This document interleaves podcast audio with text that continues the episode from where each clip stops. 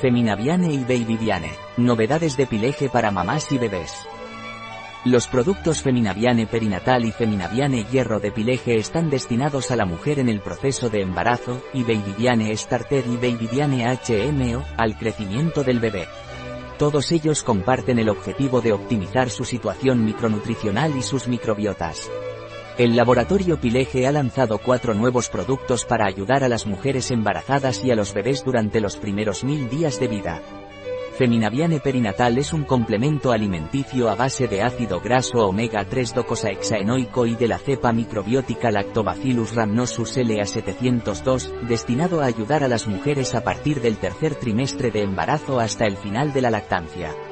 Feminaviane hierro también es un complemento alimenticio que aporta hierro, que contribuye a la normal formación de glóbulos rojos y de hemoglobina y a reducir la fatiga, y cobre, que ayuda al normal transporte del hierro en el cuerpo, todo bajo la forma compleja Guaneylor hierro-cobre.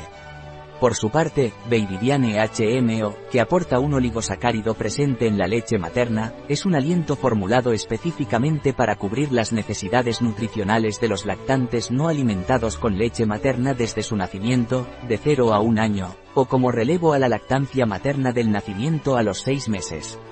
Por último, Babyviane Starter es un complemento alimenticio destinado a los bebés de 0 a 2 años elaborado a base de Lactobacillus rhamnosus LA702 y Bifidobacterium infantis LA sobre. Al igual que Babyviane HMO, Babyviane Starter se ha diseñado según los criterios de la carta HQB, High Quality for Baby, que garantiza productos de calidad adaptados a los lactantes y a los niños 704, dos cepas microbióticas específicamente seleccionadas dosificadas a 4.000 millones por pequeños.